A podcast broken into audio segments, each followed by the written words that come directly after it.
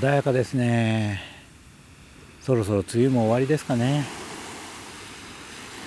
ちょうど今時間はもう夕暮れ時黄昏時ですけどね。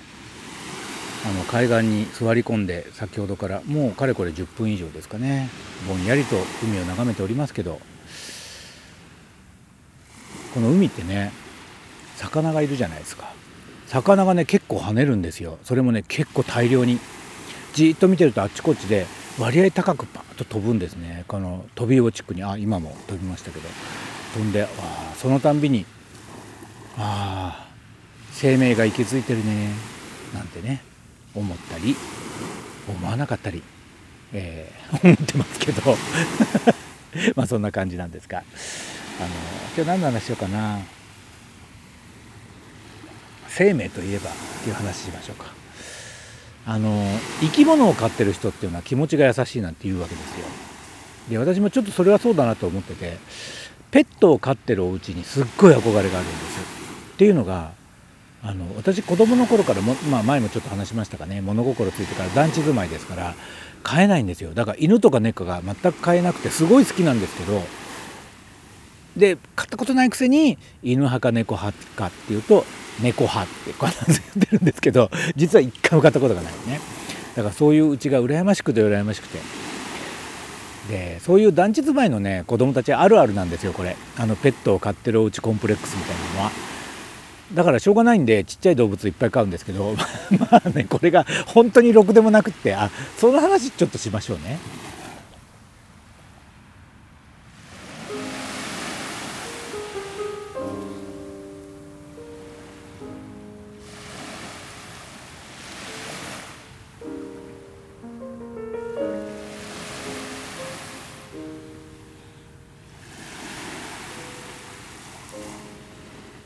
まあねだから近所にこう犬を飼ってるうちとか猫飼ってるうちがあるともう一生懸命遊び行ったりなんかしてたんですけどでしょうがないのでいわゆる小動物を団地少年たちは飼うわけですよ。でいろんな動物ちっちゃいやつを飼いましたけどまあねこれがね全部逃げるんですね もうこうなってくると飼い主の能力の問題だと思うんですよね。あのね何だろうえー、まあ、鳥類は大体逃げますね。文鳥とかカナリアとか買いましたけど全部逃がしましたね。あとねハムスターでさえ逃げましたもんねどっかに。でもっとけあのもっと鮮烈だったのはシマリス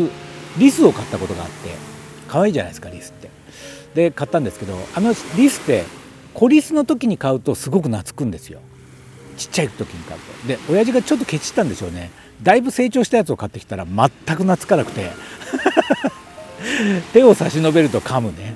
えー、ケージのあのー、蓋を開けると逃げる。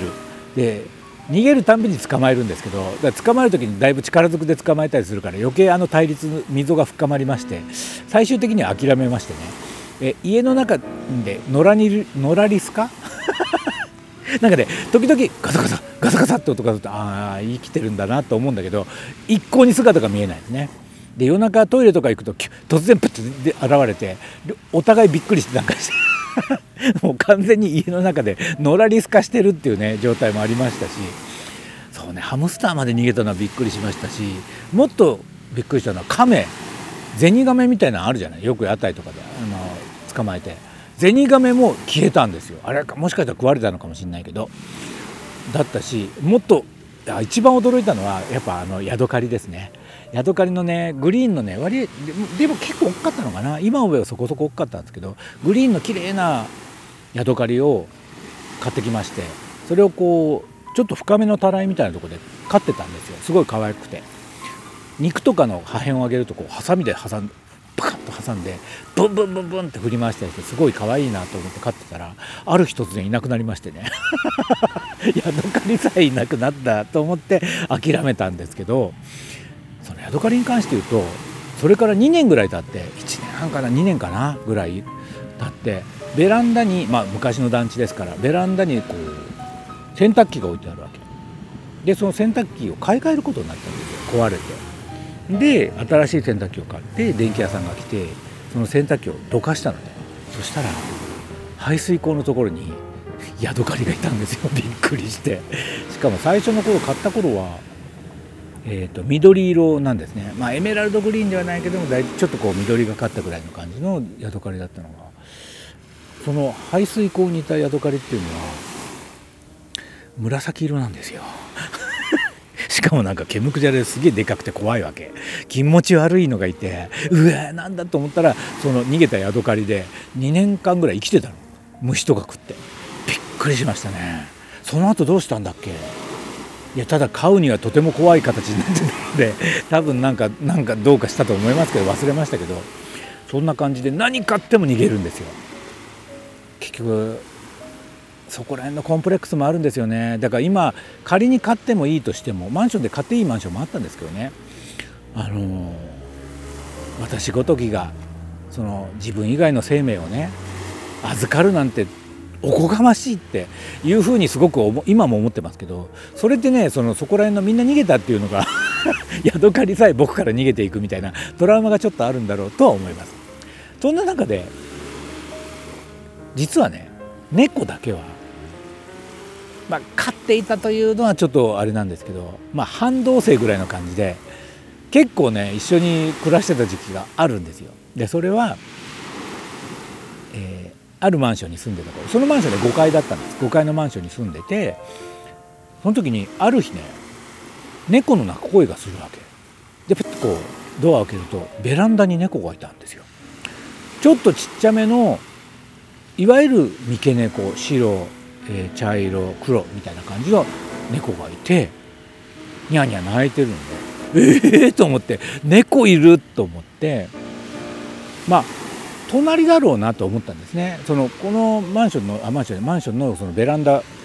防火扉があってその向こう側とつながってますから隣の猫なんだろうなと思ってわ可愛いなと思って可愛いんですよ。すごい人懐っこいんですよ。やっぱ飼い猫だから。でこうちょっと可愛がったらしばらくするといなくなって姿が見えなくなったのね。隣の猫だろうとは思ってるんだけど実はそのマンションで若干欠陥がありまして私の住んでる部屋。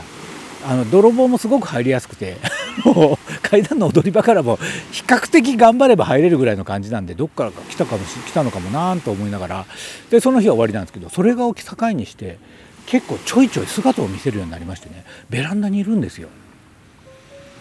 で私は割合こう休みも不定休だし勤務時間もこうバラバラなんで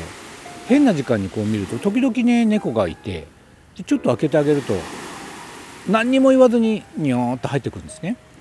で普通にゴロゴロゴロゴロしたりとかそれで可愛いなと思って隣ちゃんと餌とかあげてんだろうなとか思いながらなんか餌らしきものないかなと思ってあげるとすげえ喜ぶじゃない？そういう状態がしばらく続いたんですよ。でお隣さんは私そのマンションはねかあの結構挨拶したりとかするぐらいの人はまあいるにしてもほとんどもちろん関係はないんだけどお隣さんだけはちょっと、まあ、隣だからねあの挨拶したりとか少し話したりするんで私より10歳ぐらいしたかなあのぐらいの男性が1人で住んでたんですけどあの人なんだなんかちゃんといつかちゃんと言わなきゃいけないなと思ってたんですけどどんどんその猫の滞在時間が増えていくのね。でそのたまたま平日の昼間とか休みだったりしてゴロゴロしてるとその時もやっぱいたりするんですよ。でちょっと開けてあげると喜ぶしでしばらく遊んでるとじゃれてくるし私の部屋で寝てるし、ね、だから 2LDK だったんですけど狭い方のちょっと倉庫代わりに使って狭い方の部屋だけちょっとこう時々仕事に行く時もちょっとだけこう開けてドアをね窓を開けておいてあげるとあの明らかに部屋が荒らされたりするんです。であんまり他のとこ行くともう部屋ボロボロになっちゃうからそこの物置に使ってる部屋のとこだけこうちょっと開けてあげてすると適当に入ったり出たりどうもしてるみたいなんですよ。でどこ見ても糞とかおしっこをしてないから多分どっかにしに帰ってるからここ多分隣だなとはずっと思ってたわけ。でもなんかどんどん時間が増えてきてなんなら夜テレビ見てる時も横にいたりするんです。これまずいんじゃないかと思い始めて。ちゃんと隣言わなきゃそういう時にこうやって隣見ると隣いないんですよ大体。もともと生活時間が全く違うのでほとんど顔を合わせないんですね。だから私がいる時に見るといないし私がいない時にはどうやらいるんだろうなと思ってたんだけどこれしばらくもうでも1ヶ月ぐらいかな。そんな生活しててこれは良くないなっつうんで隣にちょっとちゃんと言わなきゃなと思って